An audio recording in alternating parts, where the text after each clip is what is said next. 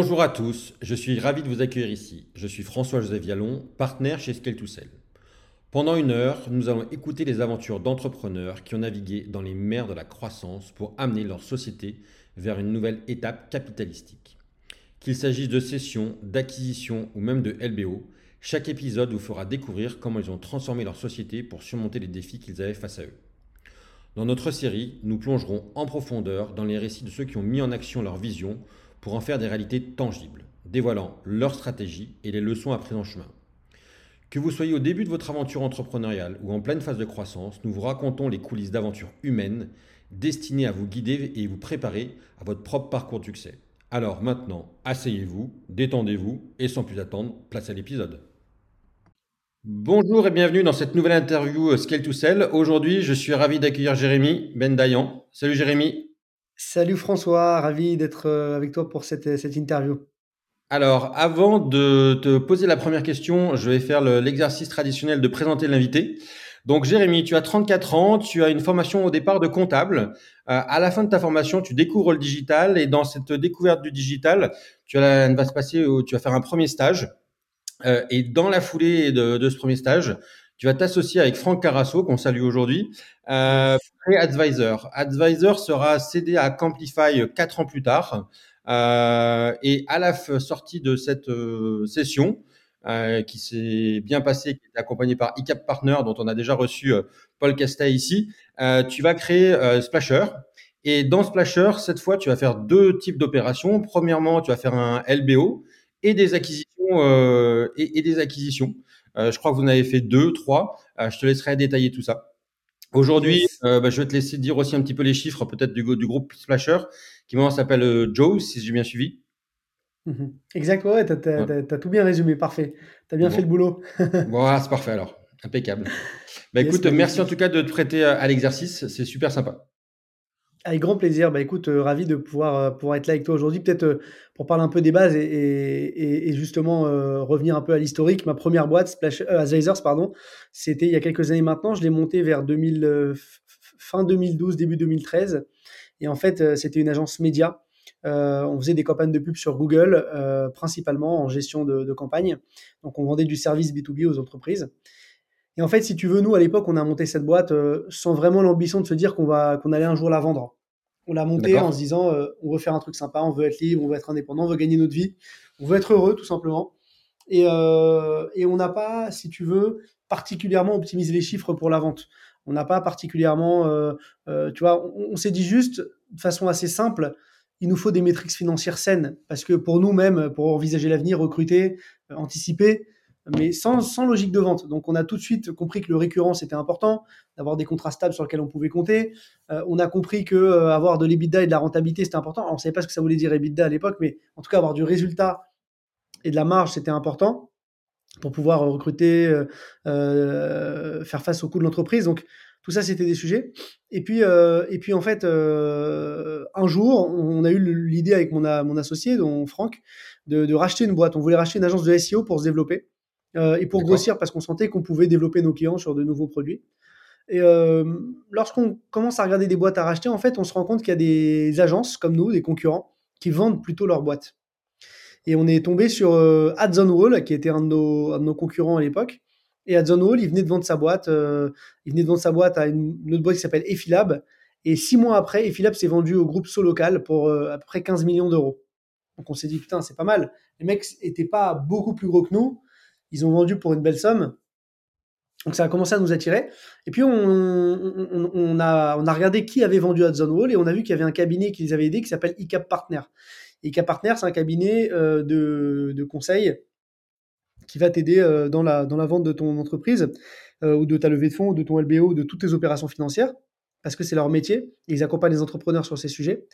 Et donc, on a fait la connaissance de Nouma Bouragé qui est venu nous voir. On était, et il nous dit écoutez, les gars, votre boîte, elle est sympa, mais il vous manque des métriques clés. Déjà, il vous manque 1 euh, million d'euros d'EBITDA. Si vous faites moins d'un million d'euros d'EBITDA, donc de résultats nets avant impôt, euh, vous intéressez du monde, mais euh, pas encore les gros. Donc il faut aller chercher ces, montants-là. Et plus vous faites d'EBITDA, euh, plus on vous regarde de façon intéressante parce qu'il y, a de moins en moins de, cibles qui dépassent le million. Et surtout, il faut aussi travailler votre revenu récurrent, vos contrats récurrents, etc. Donc nous, le récurrent, on l'avait, les on l'avait, mais on pouvait encore plus l'optimiser. Donc un an avant la vente, on a, compris les Qu'est-ce que vous avez fait pour l'optimiser justement? Bah, C'est simple, en fait, si tu veux, euh, à partir du moment où tu sais que tu vas faire une opération financière, euh, tu vas travailler tout simplement tes coûts. Euh, c'est vrai que je, prends un exemple bête, mais quand tu, quand, quand, quand c'est tout con, mais quand tu fais, quand tu dois faire un deal, bah tu vas tu vas faire attention euh, euh, que tu vas avoir. Donc ça peut être euh, des, séminaires, au lieu de faire des séminaires qui vont te coûter 200, 300 000 et d'investir sur 10 ans parce que tu veux investir sur tes employés sur 10 ans, bah, tu as un horizon qui est plus court terme. Donc ton séminaire, il va être tout aussi sympa, mais par contre, bah, il va être peut-être un peu plus proche de Paris, il sera pas à Marbella, il sera en Normandie ou dans un endroit un peu plus, un peu un peu plus soft. Donc tu as une logique qui est un peu différente. Ça ne veut pas dire que tu n'as pas une vision long terme, mais ça veut dire que comme tu as une opération qui arrive court terme, il faut que tu optimises les chiffres. C'est simple c'est efficace. Tu vois, c'est pas, c'est, pas des calculs euh, non plus monstrueux et ça, c'est pas dénaturer la boîte et l'activité. Donc, c'est juste des, petits détails, mais je pense que nous, on, l'avait quand même déjà bien optimisé parce qu'on avait quand même une bonne logique. Mon associé Franck, il a une vraie logique de, financier. Donc, euh, dès le début, on avait euh, quand même des chiffres bien optimisés. Idem pour les coûts, tu vois, c'est un exemple tout bête, mais tu te dis, je vais acheter des Mac neufs chez Apple, je vais mettre le top. Bah, là, tu dis, bah, je vais plutôt aller chez Back Market, je vais acheter des beaux ordinateurs reconditionnés, mais voilà, euh, ça coûte 30% moins cher, ça tient aussi la route. Donc, c'est des détails, mais du coup, tu as une vision de l'entreprise un peu différente, qui est aussi plus responsable. Donc, c'est l'un dans l'autre, ça, c'est aussi intéressant. Donc, ça, c'était euh, Advisors. Donc, finalement, Nouma, elle vient nous voir un, an avant, on optimise un peu nos chiffres, et un an après, euh, ben, on, arrive, euh, on arrive à, organiser la vente. On, faisait, on faisait un peu plus d'un million d'ébits. On, on faisait, je crois, alors, on faisait 1,3 quand on a commencé le process, et à la fin du process, on faisait 1,8.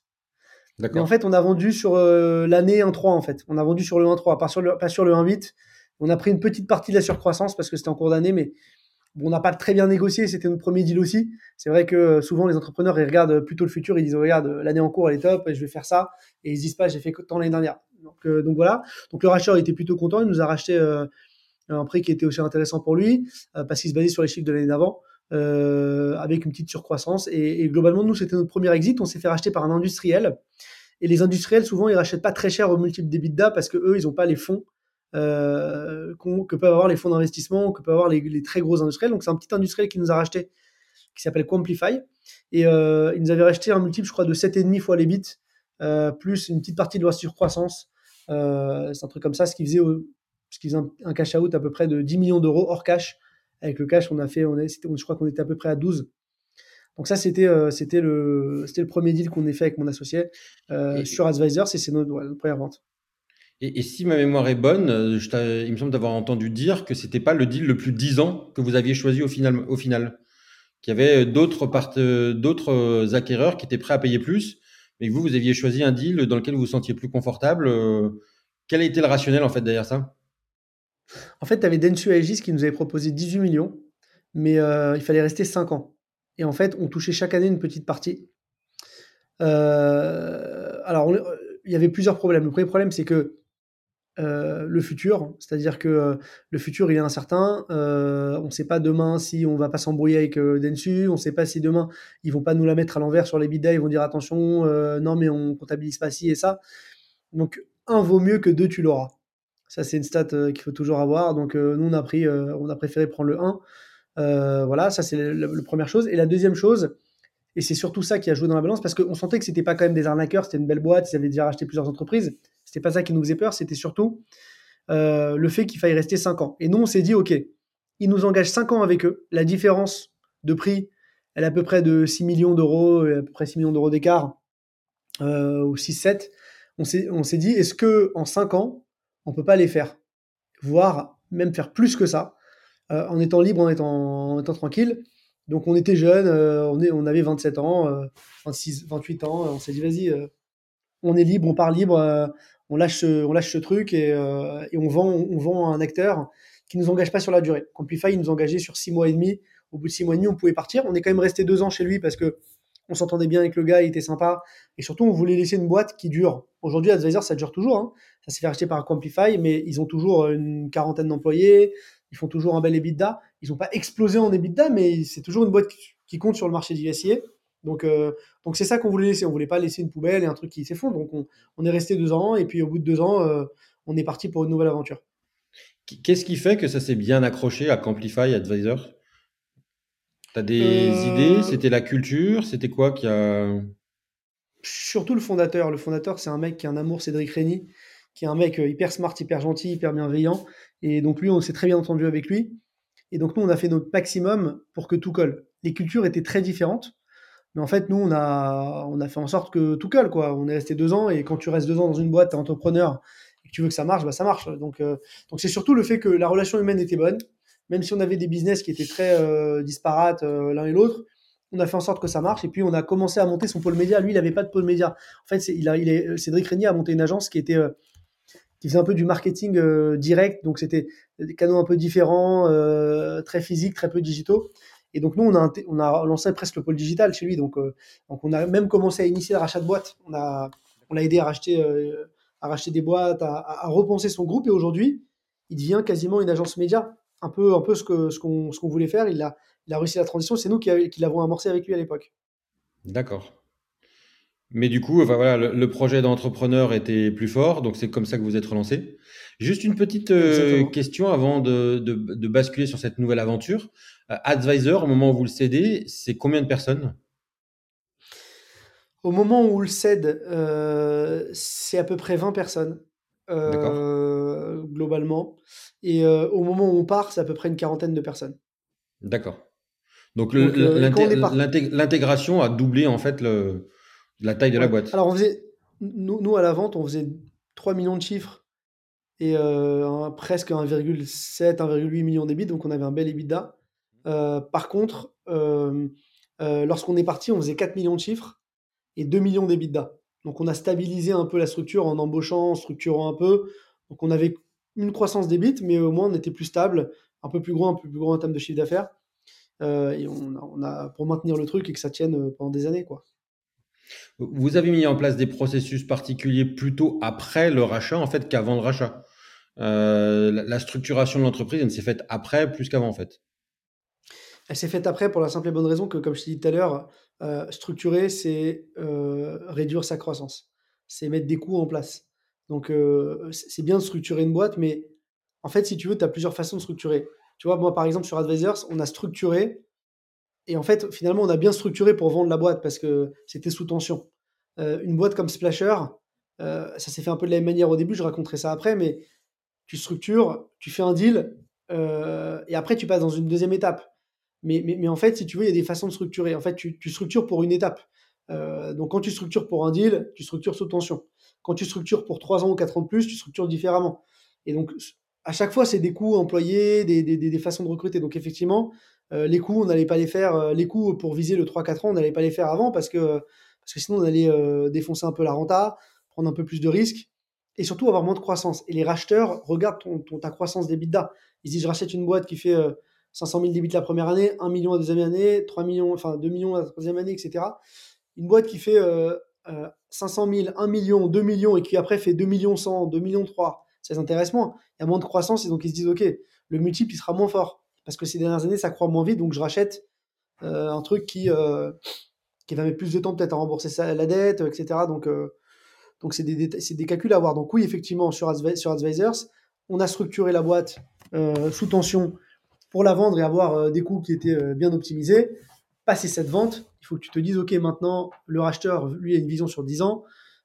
comment tu structures le truc pour que ça tienne 10 ans, surtout que toi, potentiellement, tu veux te barrer et tu veux pas rester 20 ans dans le truc. On est d'accord. Et du coup, euh, qu'est-ce qui, a amené la création de Splasher? C'est que vous ne vouliez pas créer cette nouvelle activité au sein du groupe? C'était un besoin de liberté? C'était quoi? En fait, on avait plein d'opportunités. C'est-à-dire que le, fondateur du groupe nous a proposé de rester dans le groupe et de prendre la direction du groupe parce que lui, voulait partir en retrait. Il voulait être le président, mais il voulait plus être le CEO. Donc, on a failli devenir co-CEO avec Franck du groupe et prendre des parts du capital et tout. Sauf que il y avait 200 personnes dans le groupe, c'était gros, et on s'est dit, on n'a peut-être pas les épaules, nous on aime bien le côté un peu startup, on redémarre de zéro, et surtout gérer 200 personnes, on ne sait pas faire. Donc viens, on redémarre. On l'a fait une fois, viens, on refait le même modèle, on le fait une deuxième fois, et donc on s'est dit, on remonte une boîte. Euh, après, qu'est-ce qui a fait qu'on a monté Splasher particulièrement? C'est qu'on a vu une vraie opportunité sur le marché de la vidéo. On voyait que la vidéo explosait, et que la consommation vidéo explosait. Sauf que les marques n'avaient pas les bons contenus pour performer.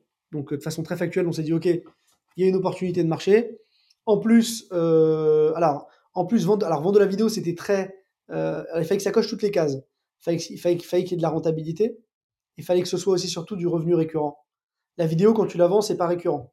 Donc euh, ça, c'était un problème. Donc on s'est dit, est-ce que la vidéo, les annonceurs en ont besoin beaucoup et fréquemment? Et de plus en plus, on se rendait compte qu'il y avait un phénomène d'ad fatigue dans les créas médias. Donc les annonceurs avaient besoin de vidéos tout au long de l'année. Et donc on s'est dit, ok, c'est bien parce que c'est vrai qu'on livre un pack, les mecs nous recommandent, nous recommandent. Donc on a commencé à vendre des vidéos par package, et ce qui fait qu'on avait des, packs avec des abonnements. Et on a, on a introduit ce modèle en France parce que le terme de snack content n'existait pas, ça existait aux États-Unis. Et les ventes des vidéos par package, par abonnement, c'est tout nouveau. Donc nous, on est arrivé avec un nouveau modèle euh, sur le marché français qui a séduit plein d'annonceurs avec des prix très bas en volume. Euh, et, donc, c'est pour ça qu'on a monté Splasher. C'est l'envie de se relancer dans le business, l'envie de démarrer une boîte from scratch parce qu'on l'avait déjà fait. Euh, voilà. Deuxièmement, parce que c'était aussi plus facile. C'est un schéma qu'on avait déjà réalisé, donc c'est plus simple pour nous de dire on a fait un exit, on peut en faire un deuxième. Ça n'a pas l'air très compliqué de faire 0 à 1 million d'ébits. En tout cas, ça se fait. Et, et, et, sur un marché où il y a une opportunité qui respecte les KPI qu'on vise pour la revente. Donc euh, du revenu récurrent, de la marge pour faire de l'EBITDA. Et sur du service, parce que euh, et sur du service sans techno, parce que nous, on voulait pas travailler sur de la techno. On était, on n'avait jamais monté de boîte de techno, donc on voulait rester sur du service. C'était une de mes questions euh, que j'avais oublié de poser sur Advisor. Vous n'aviez pas créé de techno spécifique, vous étiez prestataire de service. Exactement, parce que pour nous, il y a entreprise technologique, entreprise de service. Le problème, quand tu es les deux en même temps, c'est que le racheteur, il va te valoriser le moins possible. Donc, comme une boîte de service. Donc, tu as les inconvénients d'une techno parce que euh, tu tapes les devs, les machins et les coûts, et en même temps, on te valorise mal. Donc, en fait, ne jamais faire les deux en même temps. C'est soit t'es l'un, soit, soit t'es l'autre. Euh, ou alors, t'es Salesforce. Mais Salesforce, et encore, Salesforce, ils font même pas le service. Ils travaillent avec plein de SN qui font le service. Même si, voilà, euh, mais, ou t'es Google, par exemple. Mais ils font pas le service, ces boîtes-là. Soit c'est une boîte de techno, soit t'es une boîte de service.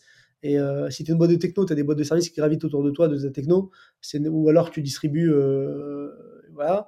Et si tu es une boîte de service, tu vends que du service parce que sinon, le racheteur te valorise euh, bah, comme une boîte de service, donc beaucoup moins qu'une techno. Une techno, ça se valorise un multiple de l'ARR, une boîte de service, un multiple de l'EBITDA, etc. Donc c'est des logiques un peu différentes. tu as eu aussi une expérience de session d'une boîte techno, si je dis pas de bêtises, avec Casper.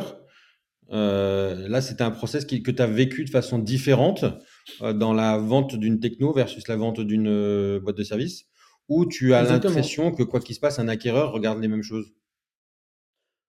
En fait, euh, alors Casper, c'est un sujet un peu différent. C'est donc juste après Advisors et avant de monter ma deuxième boîte Splasher, on a eu l'opportunité d'investir dans, cette boîte-là, qui s'appelait pas Casper, qui s'appelait Short Touch, qui était la, boîte de Alan, un copain à moi, qui est aussi le cousin de mon associé Franck. Et lui, il avait une idée qui était un peu différente. il voulait connecter les gens euh, dans le monde. Donc, tu voulais contacter une personne, tu pouvais euh, la contacter, trouver son mail, son téléphone, etc. Et au début, il avait testé un modèle un peu B2B euh, qui marchait pas avec des e-commerçants, etc. Donc, on a changé de modèle. On est passé sur un modèle un peu à la, loucha. Donc, tu as un plugin Chrome, tu te connectes sur LinkedIn, tu trouves le contact de n'importe qui, mail, téléphone. Et, et moi, je lui, ai dit, ce serait bien de changer de nom parce que euh, Short Touch, c'est pas ouf. Appelle ça Casper. Et nous, c'était le moment où on montait Splasher, donc c'est c'est pour ça que les noms se ressemblent. Casper, tu peux faire le, petit fantôme qui va te trouver les données, etc. Donc on a eu, euh, on a, on a pris un logo euh, qui ressemble à un fantôme, un truc un peu dark, et on a commencé à distribuer de la, donnée aux entreprises avec Casper sous forme d'un SaaS. Donc c'était de la techno, mais c'était pas une boîte que je portais moi-même. C'était plutôt la boîte d'Alan. Moi, je, par contre, on l'aidait beaucoup. Franck, mon associé, a géré toute la levée de fonds, a géré même la vente mmh. après. Moi, je gérais hein, avec lui la partie marketing et lui, c'était un peu le mec tech. Donc, on a vraiment été à l'initiative de cette boîte, on l'a beaucoup aidé. C'est lui quand même qui l'a piloté au quotidien. Euh, et, à la revente, cette boîte-là, donc elle faisait pas mal de, pas mal de, ARR. Euh, on, est, on était monté à 3 millions d'ARR, euh, des beaux comptes en France. Et ça a été vendu pour plus de 20 millions d'euros. Donc, c'était un deal intéressant. on aurait pu la vendre encore beaucoup plus cher parce qu'on voyait nos concurrents comme Lusha qui, valorisait encore mieux, euh, qui sont des concurrents israéliens ou des boîtes aux US. Sauf qu'on avait un peu peur euh, de la CNIL, euh, les RGPD, les données personnelles, etc. Donc, comme on était franco-français et tout, on a préféré vendre. mais, du coup, les logiques sont différentes. Les, les, valos étaient plus intéressantes. Les acheteurs ne regardent pas les bidas, ils regardent plutôt le, multiple, un multiple de chiffre d'affaires. Et c'est des valos beaucoup plus énormes que qu'on peut avoir dans le service. Par contre, c'est bien scindé. Casper, ça faisait que de la techno et Advisor, ça faisait que du service. Donc chaque boîte a son modèle, chaque boîte a son modèle de valorisation. Et quand tu montes un business, c'est important de faire ça et de ne pas mélanger les deux. Sinon, pour moi, tu es mort. Euh, et d'ailleurs, il y a plein d'entrepreneurs euh, qui font un. Tu vois, moi, par exemple, je vais parler d'un de mes concurrents qui s'appelle The Source. Euh, The Source, c'est un de mes concurrents sur la créa aujourd'hui. Il a monté une techno qui s'appelle Creative, je sais pas quoi, où en gros, il te, il te, permet de récupérer les datas de tes campagnes et de regarder les performances des vidéos connectées aux plateformes. Donc, c'est intéressant comme outil. Et il te dit, ah non, non, mais c'est pas les mêmes boîtes. Moi, j'ai une boîte à part qui a la techno. sinon, j'ai mon agence. Mais en réalité, euh, sa techno, c'est pas une vraie techno, elle ne vit que pour l'agence. Et, sa techno, aucune autre agence peut bosser avec sa techno parce que euh, les, liens capitalistiques sont trop forts. Donc en fait, il est dans le pire des cas parce qu'un acheteur, il va voir les deux, il dit attends, mais la techno, elle vit pas sans l'agence. Donc euh, tiens, le jour de la vente, un acheteur qui est pas con, il dit attends, on, réintègre les coûts de ta techno. Dans, le deal. Donc en fait, un acheteur, il est pas con. Son but, c'est de diminuer le prix de, rachat. Donc ce qu'il veut, c'est te pourrir et trouver tous les moyens pour pourrir. Donc nous, on fonctionne comme lui, on se dit, OK, qu'est-ce qui va faire le moins de friction possible? Comment on lui raconte la plus belle histoire? Et donc, euh, donc on n'a jamais euh, bah, fait comme The Source ou comme nos concurrents, pris le choix de, monter une techno parce que je trouve que c'est pas, pas, pas logique. Par contre, on travaille avec des technos qui proposent ce service. On, utilise des outils, un outil qui s'appelle Motion, nous par exemple, qui est un outil de, récupération de données euh, sociales, etc. Donc on a la même chose, l'équivalent, sauf qu'il n'est pas propriétaire. Alors vous allez dire, ouais, mais c'est bien d'avoir une techno et tout, euh, la boîte elle a plus d'avantages, sa propre techno et tout. Peut-être, mais le jour de la revente, bah, c'est une tannée parce qu'il faut intégrer des coûts de dev. Euh, si ça se trouve, si ça se trouve, je te donne un exemple tout bête, mais leur techno, ils la font, ils, la font, ils travaillent avec des devs aux Philippines. Super, il y a très, très peu de coûts de dev. Ok. Mais le racheteur, il dit, attendez, votre équipe de dev est aux Philippines, est-ce que vous n'avez pas, euh, vous pas un CTO euh, En réalité, demain, vous barrez euh, qui gère les mecs aux Philippines. Il faut qu'on monte une équipe sur place. Donc, on va réintégrer des coûts d'une équipe de dev à Paris. Ça coûte 300 400 000. voilà. Donc, on diminue votre EBITDA en prévisionnel de ce qui va se passer. Donc, le racheteur, son but, c'est de diminuer ton prix d'achat. Donc, il va tout faire pour. Donc, soit tu es une techno, soit tu une boîte de service. Tout simplement. C'est bien de différencier, enfin, effectivement, d'avoir, d'être clair sur son business model. Exactement, exactement. Et, donc, du coup, 2019, euh, vous lancez Splasher, donc euh, post, euh, post session de post départ d'Advisor Camplify. comment se passent les premiers mois? Qui sont vos premiers clients? Qui sont les clients que tes références qui vous ont amené là où vous êtes aujourd'hui? Mmh Écoute, tu, tu, veux dire qu'est-ce qui nous a amené à monter non, c'est plutôt ah, qui ont été. Comment, comment se sont passés les premiers mois? Est-ce que le, fait d'avoir vendu euh, et réalisé un premier exit, c'était plus facile? Les portes se sont plus ouvertes, plus ouvertes mm. plus facilement? Est-ce qu'il y avait des mm-hmm. clients qui étaient et clients de Advisor et clients de Splasher sans être, euh, sans vous voir comme concurrents euh, Et puis bah, après, qu'est-ce qui a fait que vous avez été aussi vite sur, sur Splasher? Alors déjà, la première question, c'est euh, euh, on a structuré la, enfin pour répondre à la question, c'est on a structuré la boîte dès le début en se disant là cette fois-ci on va faire un deuxième coup Advisors. Là on est venu, on connaissait la machine, donc on s'est dit on va monter une boîte pour la revendre. Il y a une problématique, il y a une solution. On va, on, est sur un produit avec du revenu récurrent, de la créa en récurrent. Euh, on a de l'EBITDA, on sait vendre du service, on a monté une équipe, on va structurer notre boîte et on va la distribuer et, et la revendre. Donc on a créé un beau package pour la, pour, pour la vendre. Donc ça, c'était dès le début, tout était optimisé pour dans notre tête et dans la façon dont on allait la développer. Par contre, euh, par contre après la croissance, euh, choper des clients, c'était bien évidemment plus facile pour nous parce qu'on avait déjà des clients existants donc, donc qui avaient quand même des besoins en créa. Euh, parce qu'en en fait, on a senti, en fait, si tu veux, et c'est ça qui était intéressant, c'est que nos deux business sont assez liés. C'est un peu la suite logique, c'est que, comme je t'ai dit tout à l'heure, les annonceurs n'avaient pas de créa dans leur campagne média, pourtant ils en avaient besoin parce qu'en fait, le marché consomme de la vidéo de plus en plus. Donc nous, comme on répond à ce besoin, forcément, on a contacté tous nos anciens clients et on a eu euh, une tonne d'anciens clients qui, nous, qui a signé avec nous. Donc déjà, ça, ça a ramené beaucoup de business. La deuxième chose, c'est que comme on a, j'ai pas peur de le dire, on a inventé un marché. Ça n'existait pas de vendre de la créa 2000 euros. Euh, euh, les formats UGC, on t'en parle aujourd'hui, mais moi je faisais ça il y a 4 ans. et je parlais du GC déjà. Donc en fait, si tu veux, personne ne connaissait. Et je vais même te dire, je vais aller plus loin, TikTok n'existait pas. Aujourd'hui, on pense que TikTok, non, TikTok n'existait pas. Donc en fait, on a créé le snack, on parlait du snack en France avant que TikTok existe. Donc c'est des notions, la notion de créateur et tout, ça, ça n'existait pas. On parlait plutôt d'influenceurs euh, et on l'utilisait pas souvent dans les ads. Donc nous, si tu veux, comme on a inventé presque un marché en France, on, a, et, qu'on vendait des, vidéos à un prix tellement bas que ça n'existait pas. Tu avais des, avais des agences euh, qui vendaient des créas à 20 000 balles, 30 000 balles, euh, une vidéo tournée. Nous, on la vendait 2000 euros, tout compris avec les comédiens de tournage, le montage. Donc les mecs, ils pétaient un câble et on a signé énormément d'annonceurs. Le bouche à oreille s'est fait très vite. Donc toutes les marques, les grosses marques ont bossé avec nous. Et toutes les marques qui avaient des gros budgets médias. Et on a signé, on, a, là aujourd'hui, on doit avoir plus de 700 ou 800 clients. Mais on a, on a signé très très vite des gros acteurs. Euh, des exemples de clients avec lesquels on travaille encore aujourd'hui, ça va être euh, Se Loger, LinkedIn, Galerie Lafayette, TikTok, Unibet, Paris Sport, la FDJ,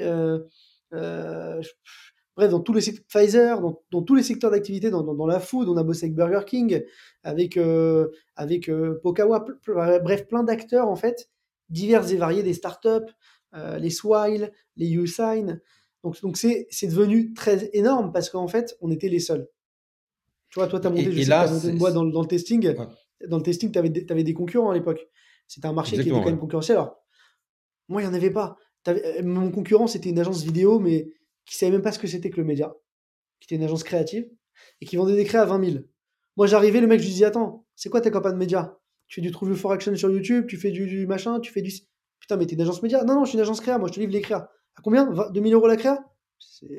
Donc, 10 euh, créas, c'est le même prix que, Ok, ok, ok, bah, je bosse avec toi. Donc en fait, on n'avait aucune friction à la signature, ce qui fait qu'on a été très très vite au début. Et comment vous faisiez pour produire aussi peu cher euh, face à des gens qui étaient euh, à 10 fois plus? Bah, En fait, déjà, nous, euh, c'est marrant parce que je l'ai dit ce matin à un client, je lui ai dit, nous, on n'est pas une agence créa. je lui ai dit, nous, on est une agence de performance. C'est-à-dire que, en fait, qu'est-ce qui coûte cher? C'est le temps dans une agence. Les agences créa, de base, elles vendent du, de la créa. La créa, c'est du temps. La créa, c'est bien, ça crée de l'émotion, la créativité, mais ça performe pas. Donc dans une créa perf, il n'y a pas trop d'émotion. C'est un mec qui parle face caméra, tu veux ce produit, j'ai découvert ça, tiens, achète, c'est bien, euh, tu n'auras plus de boutons. Il n'y a, pas de, a pas de créativité. Alors bien évidemment, il y a de la créativité parce qu'on est malin quand même, on, reste une agence créative. Mais la part de la créativité est beaucoup moins importante. Ce qui fait que tu passes moins de temps déjà sur la partie écriture. Idem sur la partie scénario, il est beaucoup plus simple. Tu as souvent un plan, deux plans, trois plans. C'est pas 20 plans dans des scènes et dehors et en extérieur. Non, tu peux tourner chez soi. Donc en fait, la complexité de la prod est beaucoup plus courte. Et nous, on a inventé un modèle aussi où on a dit on te vend pas une vidéo, tu veux la payer 2000 euros? On dit oui. dit je t'en vends 10 alors. Donc on les vendait en package. Donc 10 vidéos, 20 000. Après, on est monté 10 vidéos, 25 000. Euh, chaque vidéo, elle est livrée en trois formats 16 9e, 9 16e, 4 5e. Il y a les comédiens dedans, il y a le tournage, le montage, tout est compris.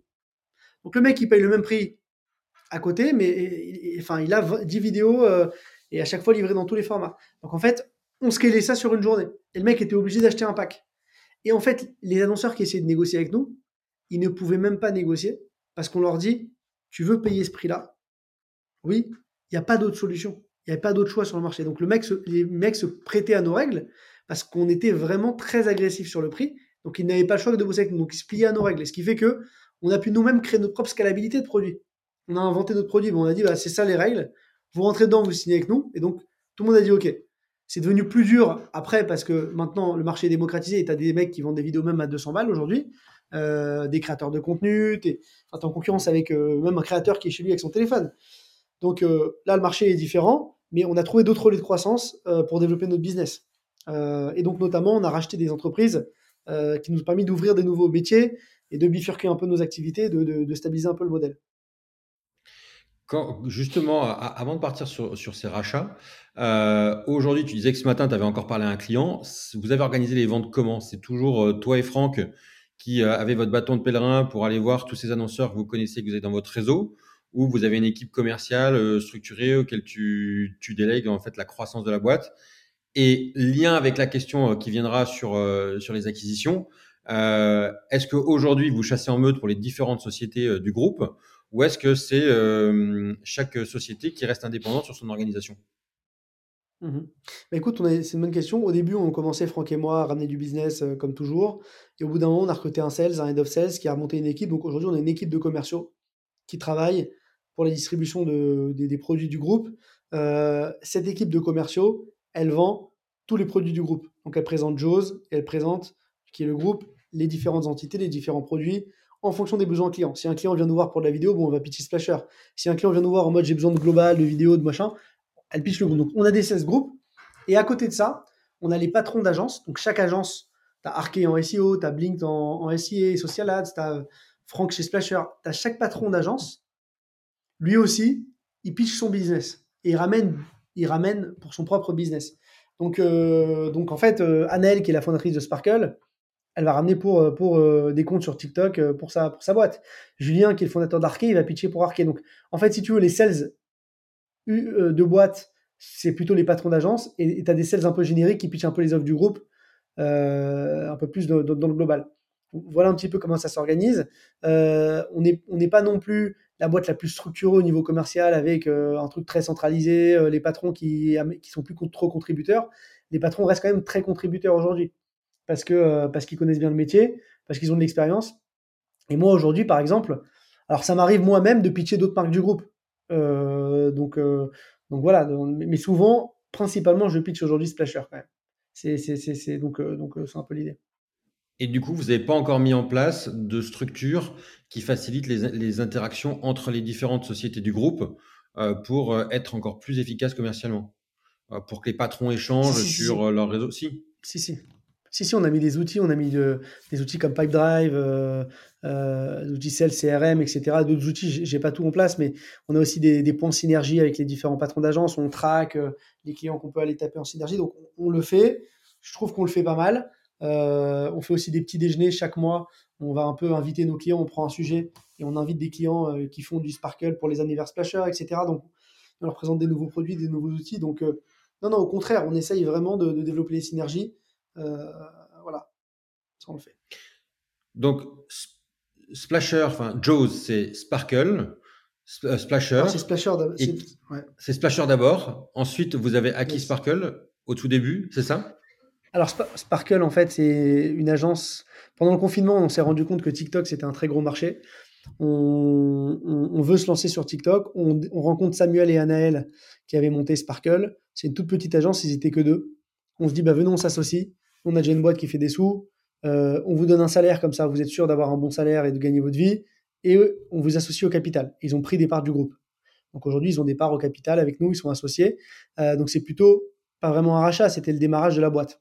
Et donc, euh, donc voilà. Par contre, Blinked, qui est l'agence média du groupe, eux, on les a rachetés l'année dernière. et en fait, on les a intégrés à 100%. Et donc, euh, et Arkey également. Arkey, c'est une boîte de SEO euh, qu'on a intégrée à 100% dans le groupe hein, il y, a, à peu près 4 mois. Euh, et, donc, et donc là, c'était des boîtes existantes qui étaient déjà de l'EBITDA, qui étaient déjà rentables, qu'on a intégrées sur un modèle un peu particulier.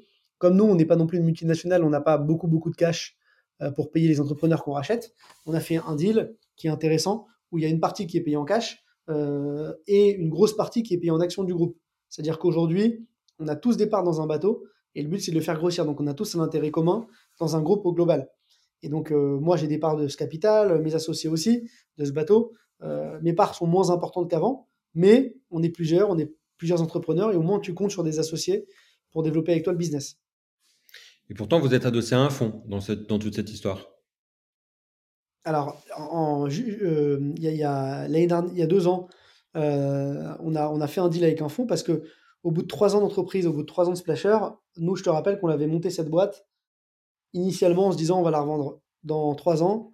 Enfin, Splasher, on a, on avait mis cinq ans à la revendre, cinq, six ans. Splasher, on a dit on va le faire en euh, trois, quatre ans. Et à la base, on s'est dit on va, on va monter un million d'EBITDA et on la revendra un peu comme on a fait. Sauf que le marché a été dans notre sens. Covid, tout le monde à la maison, tout le monde consomme du contenu, arrivée de TikTok, tout le monde veut de la vidéo. Donc au lieu de faire un million d'EBITDA, on fait 4 millions d'EBITDA en 3 ans. Euh, et on fait 8 millions de chiffre d'affaires. Donc euh, le truc est parti en sucette, ça nous a dépassé. Le problème, c'est que on est trop gros pour un petit, et on est trop petit pour un gros. C'est-à-dire les racheteurs, il n'y en avait pas 50 non plus. Donc, euh, en fait, on est trop petit pour un Publicis. Par contre, on est trop gros pour un Complify, tu vois, ou pour ce genre de boîte. Donc là, on s'est dit, OK, c'est quoi l'autre option? L'autre option, c'est le LBO. Donc on a, c'est des fonds d'investissement qui se disent, les gars, là, vous êtes à la taille bâtarde, venez, on va chercher plus d'EBITDA, 6, 7, 8, 9 millions, 10 millions d'EBIT, et à ce moment-là, on revendra parce qu'on aura la bonne taille pour aller chercher euh, un grand groupe qui voudra nous racheter. Donc ça, c'était un peu la, vision et l'objectif qu'on a, qu'on a été chercher. Donc ce fonds nous permettait en fait de faire un cash out, et donc on a le LBO permet aux associés de sortir et de, de dire ok, de matérialiser le succès. Donc c'est comme une vente, une vente partielle. Euh, et le fonds va prendre des parts minoritaires ou majoritaires. Nous, un LBO minoritaire. Ils ont pris des parts minoritaires, 26% du groupe aujourd'hui. Et, euh, donc, le fonds, c'est mon associé. C'est un, de mes euh, sept associés, quand je compte Sparkle, Splasher, enfin tous les associés de toutes les boîtes. c'est mon associé. Donc, le fonds, c'est des mecs qui vont m'aider sur la partie financière, des associés sur la partie financière. Ils vont me donner les bons métriques, les bons KPI. Ils vont m'aider sur la structuration de mon futur deal, parce que leur but, c'est de vendre aussi, avec une vision très financière. Donc, ils nous amènent beaucoup de structuration. le fonds va pas t'apporter beaucoup au niveau business euh, parce qu'en en fait, euh, bon, ils ont quelques contacts, mais eux, ils sont au quotidien du marché financier. Par contre, si tu as besoin de lever un peu de dette pour euh, racheter d'autres boîtes, si tu as besoin de d'organiser ta boîte en recrutant un CFO pour mieux te structurer, ils vont être là. Et ils nous ont aidés sur ces sujets.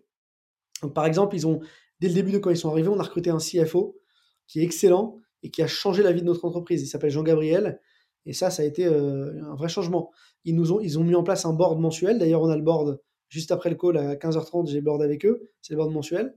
Et en fait, euh, c'est tous les jeudis, euh, enfin, un jeudi par mois. Et en fait, on a un point, on va regarder les chiffres financiers et nous, ça nous permet aussi de nous mettre dans le, dans le produit, de comprendre un peu ce qui va, ce qui va pas, parce que plus la boîte grossit, plus on a des, des gros chiffres. Et donc, ils ont mis en place une rigueur qui est intéressante euh, et qui nous a apporté beaucoup de choses. Idem pour la, là, on a, on a racheté d'autres boîtes, ils nous ont aidé à structurer les deals, euh, comprendre comment les négocier. Ils nous ont expliqué aussi, euh, bah, ils nous ont aidé sur les levées bancaires pour aller chercher un peu de dette en plus. Euh, donc tout ça, c'est un accompagnement qui est, qui est intéressant parce que nous, on se dit, OK, on, on, aurait enfin, on voulait vendre, mais on n'a pas réussi.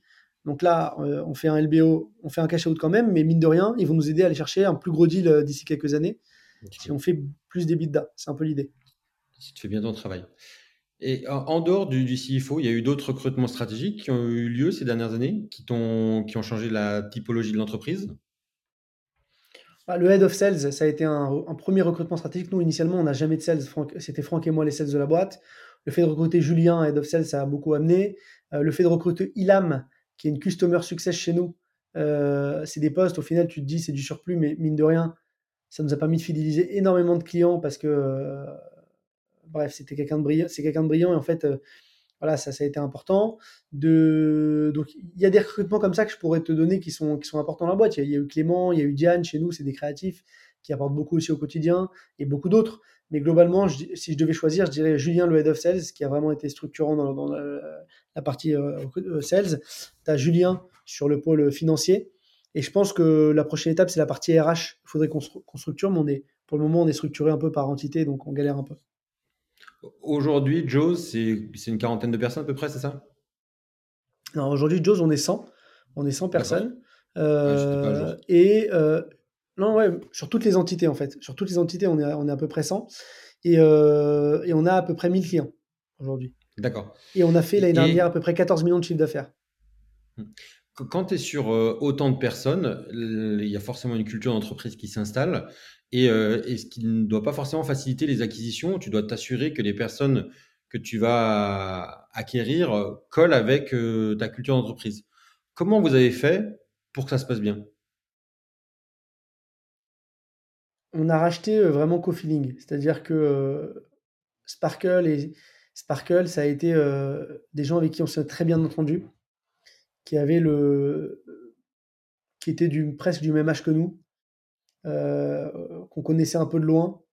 Donc en fait, euh, affinitairement parlant, c'est bien passé et on a, on a vraiment monté la boîte avec eux. Donc là, il y a moins de problèmes, ils étaient que deux. Blinked, ça a été aussi intéressant parce que Blinked, le fondateur Quentin, c'est un mec moi que je connais depuis 10 ans, c'était mon concurrent à l'époque, il bossait chez Orixa Media. Euh, c'était le patron de l'agence. Et, et, donc on, et on, est, on était copains depuis 10 ans, on se voyait, on prenait des cafés, on mangeait ensemble.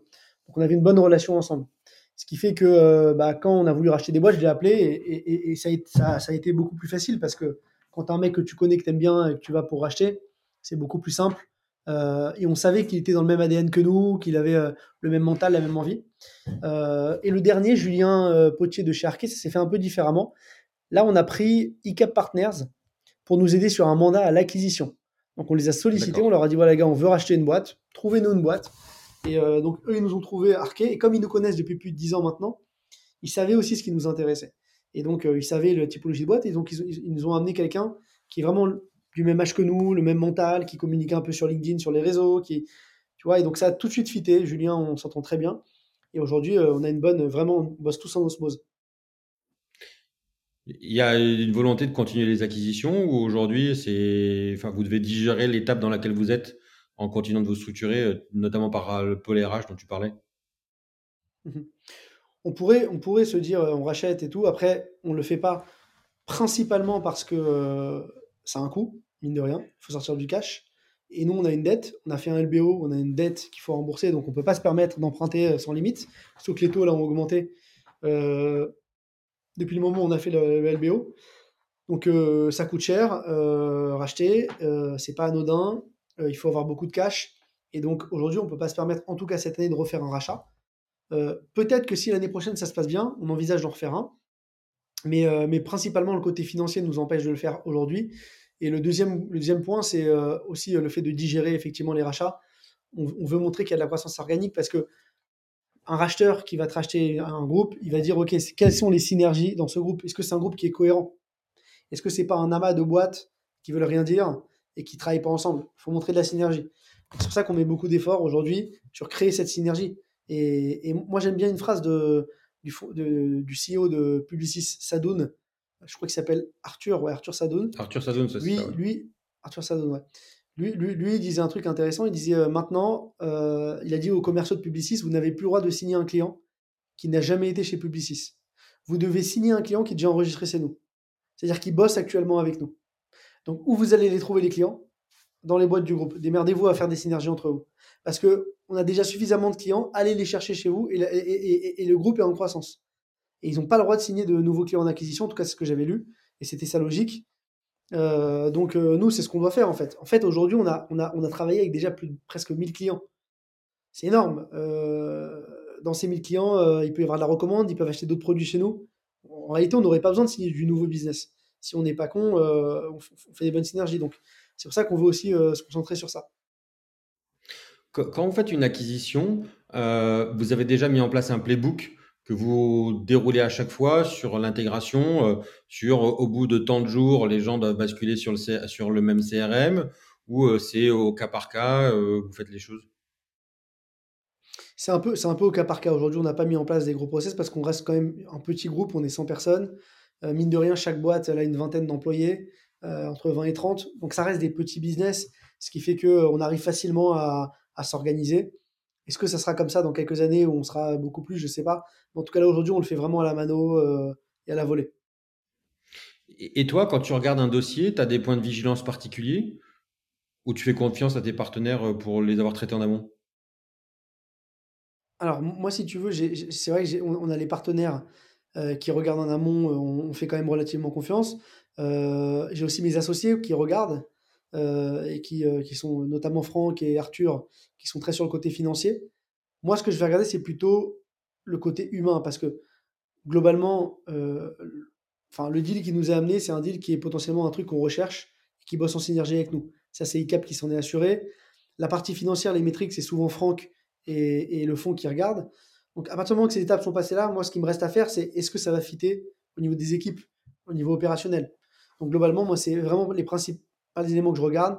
C'est euh, les principaux éléments que je regarde, c'est, euh, vraiment euh, le, fit humain. Si la personne qu'on va réintégrer est sympa, si on sent que ses équipes, il peut y avoir des bonnes synergies, si on sent qu'il a envie, c'est, ça que je vais regarder principalement.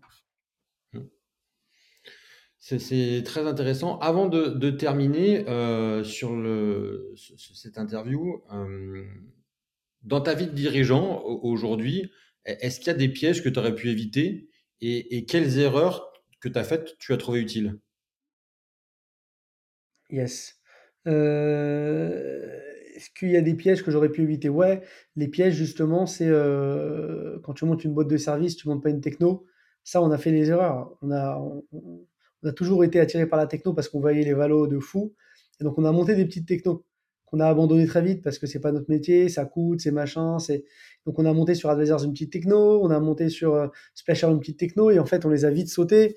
Euh, on s'est dit, mais non, c'est pas ça qu'on veut faire. Et en fait, on, se disperse à un moment donné. Donc, euh, vraiment rester focus sur, sur son projet, son produit, ça c'est important. et voilà. Et le, le deuxième point, c'est essayer de rendre scalable son business. On est sur des métiers de service. Le service, c'est pas scalable. Donc, comment tu organises toute ton activité pour rendre scalable ton business euh, Combien de personnes tu recrutes Combien de personnes, enfin, par tête de pipe, combien de chiffre d'affaires qui est généré Combien de marge euh, Quel est ton modèle Et tu penses toute ton activité. Là, tu vois, par exemple, je parlais avec mes, associés de Blinked et ils ont un modèle de facturation au jour homme. Euh, ce modèle, il est intéressant, mais il n'est pas évolutif parce que le client, il faut le renégocier à chaque fois dès qu'on passe plus de temps, etc. Donc, j'ai dit, oui, nous, on change de modèle, donc il faut penser à un truc scalable si tu dois à chaque fois renégocier ton client quand tu as un changement, c'est pas scalable. Donc en fait, il faut vraiment penser ton business, comment dans toute mon offre, que ce soit de la création à la distribution, il y a un truc qui est scalable et qui marche. Donc moi, c'est les deux points importants, c'est euh, penser à rendre scalable toutes tes parties de business et euh, bien évidemment, rester focus soit sur une techno si tu es une techno, soit sur du service si tu es du service. Et encore une fois, c'est logique aussi de scalabilité parce que c'est dur de faire les deux, c'est dur d'être partout. C'est les conseils que tu aurais aimé qu'on te donne euh, avant que tu te lances ou t'en, en aurais aimé d'autres? Franchement, je pense que c'est les, seules erreurs vraiment qu'on ait faites. Peut-être que euh, d'autres conseils, euh, au début, c'est vrai qu'on a mis un peu de temps à choper des clients parce qu'on n'avait pas trop de réseau. Et donc, et donc le côté, le côté événementiel, c'est vrai qu'on a sponsorisé nous un événement qui s'appelle les Big Boss qui a été intéressant au niveau business. C'était un petit risque. C'est connu d'ailleurs. C'est connu maintenant et c'est un événement de networking euh, digital. C'était au tout début. Bah, tu vois, ça, ça nous a apporté pas mal de business et de légitimité. Donc, euh, ce genre d'événement, en fait, si tu veux, c'est être prêt à saisir les opportunités. Tu vois, aujourd'hui, si je démarrais, tu me parles des big boss, j'y serais pas allé. J'y serais pas allé parce que euh, les big boss, c'est connu, tout le monde y va et tout. Mais en tant qu'entrepreneur, c'est de te dire, vas-y, écoute ton intuition, si tu sens qu'il y a des trucs que personne ne fait qui sont intéressants, euh, même si ça coûte un petit peu cher et que tu sens que tu vas faire euh, vraiment la différence, vas-y. Donc les big boss, c'est peut-être ça ces conseils, c'est de ne pas avoir peur de se faire confiance et d'y aller. Tu vois, et aujourd'hui, je fonctionne un peu avec cet instinct. Là, par exemple, on a fait une OP sur euh, ma boîte, sur Arke, ma boîte de SEO. On a sponsorisé une newsletter qui s'appelle Scalesia, où il y a 80 000 inscrits sur la news. Bon, ça a un coût, mine de rien, mais j'avais l'instinct que ça allait cartonner. Ça a cartonné. Euh, et, je lui ai posé les bonnes questions. Je lui ai dit est-ce que ta news elle a déjà été euh, sponsorisée? Est-ce que, euh, est-ce que tu vois Donc, j'essaye toujours d'avoir un coup d'avance sur ça et de trouver les trucs que les autres ne font pas. parce que c'est là où tu vas avoir une prime au début. donc, donc, donc c'est ce genre de truc que, que, que, j'aurais aimé avoir comme conseil, c'est pouvoir se faire confiance aussi et, et pouvoir y aller. Ouais, c'est des trucs importants aussi. Tu as monté Advisor avec Franck, tu as monté Splasher avec Franck. C'est quoi pour toi le portrait robot de l'associé idéal euh, écoute, euh, bah, Franck et moi, je trouve qu'on est très complémentaires. C'est la complémentarité. Il faut trouver un associé qui va apporter des choses que tu ne sais pas faire ou que tu ne veux pas faire. Donc, l'associé idéal, c'est le mec qui fait les trucs que tu fais pas. Euh, c'est ça l'associé idéal. après, il doit avoir d'autres qualités. Il doit être fidèle. Tu dois avoir confiance en lui. Ça, c'est important. je pense que c'est les deux critères les plus importants. C'est il doit vraiment être complémentaire avec toi, faire des trucs que tu ne fais pas. Et la deuxième chose, c'est que tu dois, pouvoir lui faire confiance. Si tu as ces deux éléments, à mon avis, tu es déjà pas mal. Euh, parce, et, parce, que, même si c'est pas. Alors, Franck, il est très intelligent, il l'est beaucoup plus que moi. Mais je pense même, tu vois, que même si tu es un associé qui a fait des trucs que tu fais pas, euh, et, en même temps que tu lui fais confiance, même si c'est pas une star atomique, bah, il va déjà t'apporter de la valeur parce qu'il te fait gagner du temps. Et en même temps, tu besoin d'avoir un associé dans un business parce que je trouve que ça te permet de te soulager un peu dans la difficulté. Donc le fait qu'il soit là, juste, juste le fait qu'il soit là, ça te soulage. Tu vois Donc euh, pour moi, voilà, j'ai donné les, critères les plus importants. Et donc Franck est un très bon associé parce qu'en plus d'être bon et intelligent dans ce qu'il fait, voilà, tu vois, lui, il travaille sur des trucs que j'aime pas trop faire. J'aimais pas trop faire de sales à l'époque. Maintenant, j'en fais un peu plus. Euh, tu vois, lui, il, il adorait ça. Euh, toute la partie administration financière, calcul des coûts, rentabilité, il adorait ça. Il venait du monde de la finance. Moi, ça me faisait chier. Euh, par contre, l'opérationnel, lui, ça ne lui plaisait pas. Donc, moi, j'étais plus sur ce côté-là. Voilà. Et, après, par contre, et c'est un ami depuis plus de 10 ans. Donc, c'est un mec, en qui j'ai confiance et en qui j'avais confiance. Je connaissais sa famille, ses parents, tu vois, je, savais que je pouvais lui faire confiance. Et, et voilà. Et je, pense que les red flags dans les associés, avec lesquels il faut pas trop s'associer peut-être, je dirais le frère, les frères et sœurs, parce que les frères et sœurs, tu peux être déçu. Même pas une question d'argent, mais en fait, tu te permets plus de choses avec ton frère, ta sœur, euh, tu vois. Donc, donc en fait, il y a une relation qui des fois peut être disproportionnée dans un business.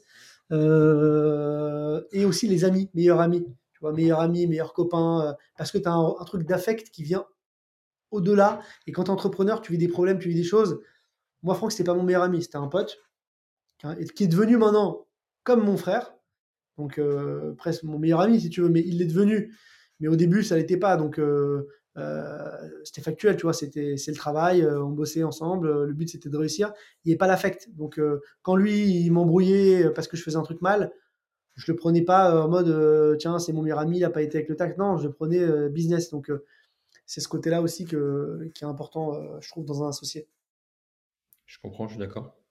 La, la, question de conclusion que je pose tout le temps, c'est pour toi, c'est quoi la compétence indispensable que doit avoir tout entrepreneur? Alors, pour moi, mais après, je pense qu'il y en a plein, mais la compétence indispensable, c'est la curiosité. Euh, aujourd'hui, encore plus qu'avant, parce que, en fait, euh, aujourd'hui, on est dans un monde qui est évolutif. On est un monde qui est disrupté. Il y a plein d'IA. Il y a plein de. Les métiers, ils sont, euh, ils sont tellement chamboulés que tout va très vite. mais, mais quand tu es curieux, quand tu es curieux, en fait, et que tu t'intéresses de tout, euh, bah, si tu veux, il peut pas t'arriver grand-chose. Parce que quand il y a un nouvel outil qui sort, bah, tu vas t'intéresser. Quand euh, il y a une nouvelle IA qui sort, bah, tu vas dire c'est quoi cette techno, tu regardes. Et donc en fait, je pense que l'entrepreneur, il doit être tout le temps curieux pour être à l'affût de ce qui s'y passe parce que le monde va de plus en plus vite. Nous, quand on a monté Advisors, on avait un horizon de 10 ans sur du média. Quand on a monté Splasher, on avait un horizon déjà plus petit et il s'est réduit.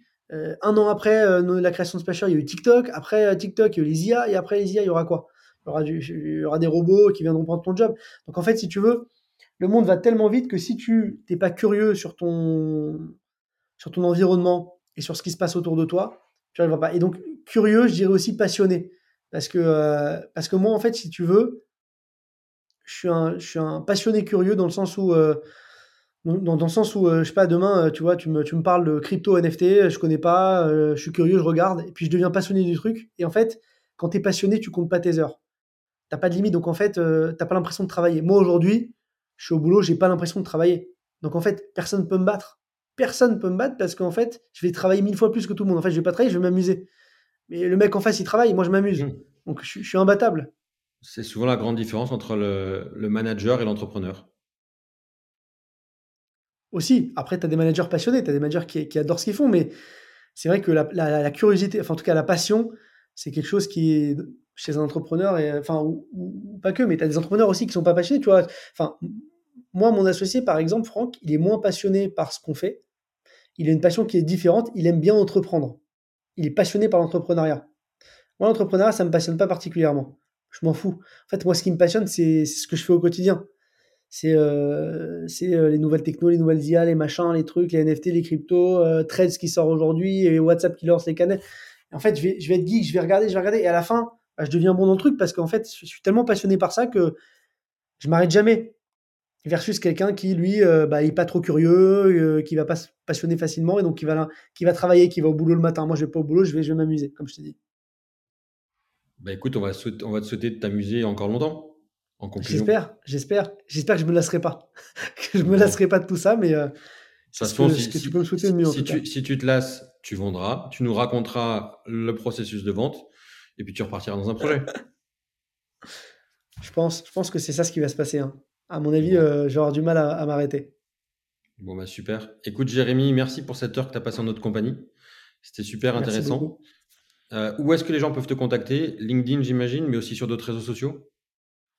Ouais, LinkedIn, euh, ils peuvent me contacter, c'est mon canal principal. Et je suis aussi sur Threads depuis aujourd'hui, le, Twitter qu'a lancé Meta où je suis très actif parce que je me suis lancé, un compte il y a quelques temps. Et j'ai aussi créé un channel privé euh, WhatsApp euh, où je partage des infos, des actus sur le marketing digital, sur le business. Euh, donc hyper intéressant, si ça les intéresse, il y a tous ces canaux. Mais le mieux, ce serait LinkedIn, ouais. Ok. Écoute, encore une fois, merci Jérémy, puis à très bientôt. Avec grand plaisir, merci François. À bientôt.